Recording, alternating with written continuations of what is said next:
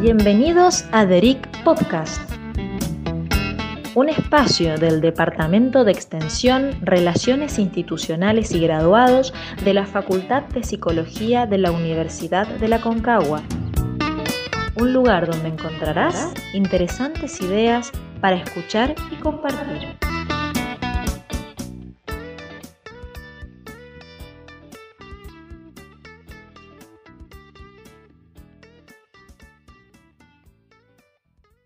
Buenos días, eh, mi nombre es Adriana Espósito, yo soy doctora en psicología, investigadora del Instituto de Investigaciones de la Facultad de Psicología de la Universidad de la Concagua y en este caso eh, la intención y, la motivación es presentarles una serie de, podcasts relacionados a un proyecto que llevamos a cabo con, el equipo a través de un proyecto que, que duró dos años, un proyecto bianual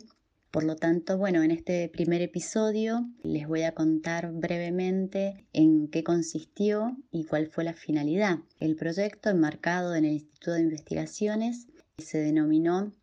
Aportaciones a la evaluación neuropsicológico neuropsicológica en la edad infantil, consideraciones teóricas y normas locales preliminares para la figura B del test RAI. Este proyecto estuvo bajo mi dirección pero por supuesto no lo llevé a cabo sola, sino que tuve la hermosa colaboración de un gran grupo de alumnos de la carrera de la licenciatura en psicología y la licenciatura en niñez también. Y si bien el proyecto mm, duró dos años y un poco más también, bueno, no, no todos los alumnos pudieron estar los dos años, sí la mayoría, pero algunos estuvieron el, tiempo que pudieron, sí, de acuerdo a sus circunstancias académicas y laborales, por supuesto, eh, lo cual era un criterio que yo, contemplaba, ¿sí? Quien podía estar un año, estaba un año, quien podía estar los dos, estaba los dos, y quien podía estar desde el principio hasta el final, como estamos trabajando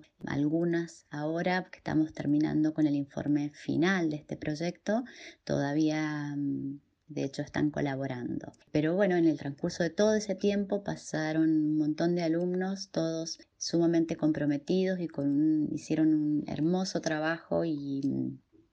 fue hermoso conocerlos. Posteriormente nos hemos encontrado en las materias, así que en, distintas materias, así que eh, ha sido un, un, placer poder dirigirlos a todos ellos y por lo menos en, su, en lo que me han informado es que se han llevado una muy linda experiencia de haber conocido y transitado un proyecto de investigación.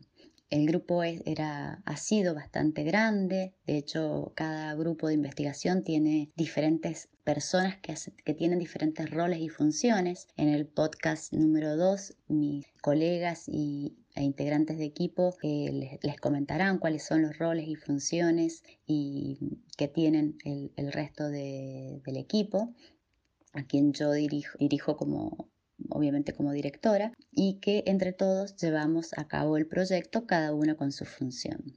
La, finalidad de este proyecto eh, y la motivación de realizarlo fue porque el test RAI es un test de corte neuropsicológico eh, muy reconocido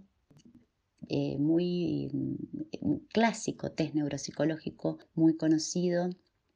y sobre todo la figura A eh, del TERRAID. La figura A es muy utilizada en adultos, pero también puede ser utilizada en niños. Mi experiencia ha sido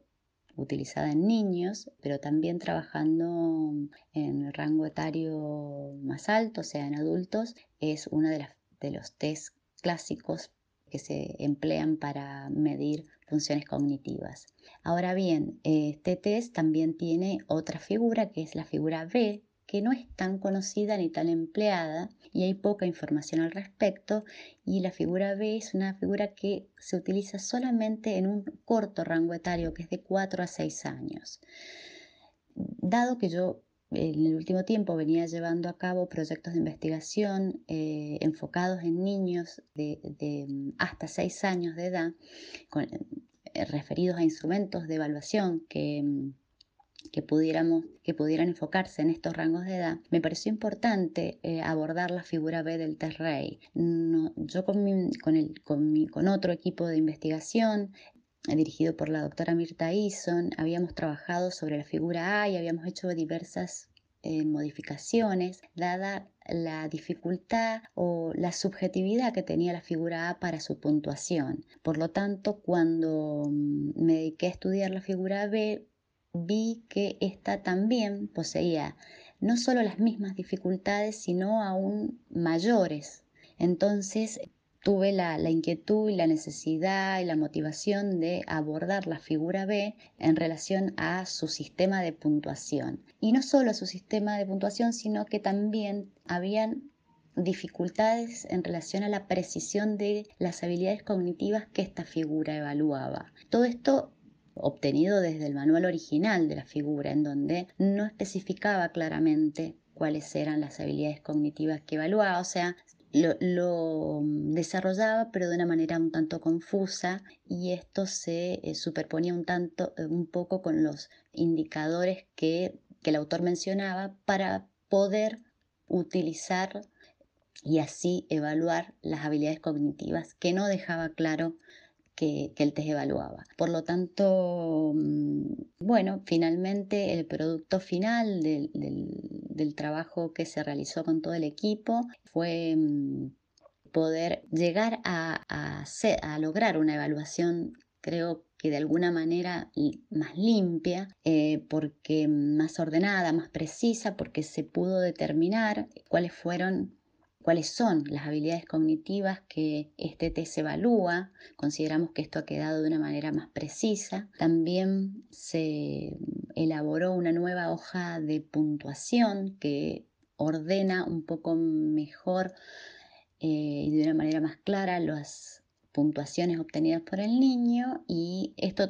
para estas dos, estos dos resultados tuvo mucha influencia la tesis de la licenciada Sabrina Lozada, que es parte importante de nuestro equipo. Y finalmente el, próximo producto sobre el que estamos trabajando es eh, lograr obtener las, los baremos locales eh, de manera que a corto plazo tendremos las normas para este test eh, específicamente para la figura B, de tal manera que podamos tener un instrumento neuropsicológico para poder evaluar poblaciones em,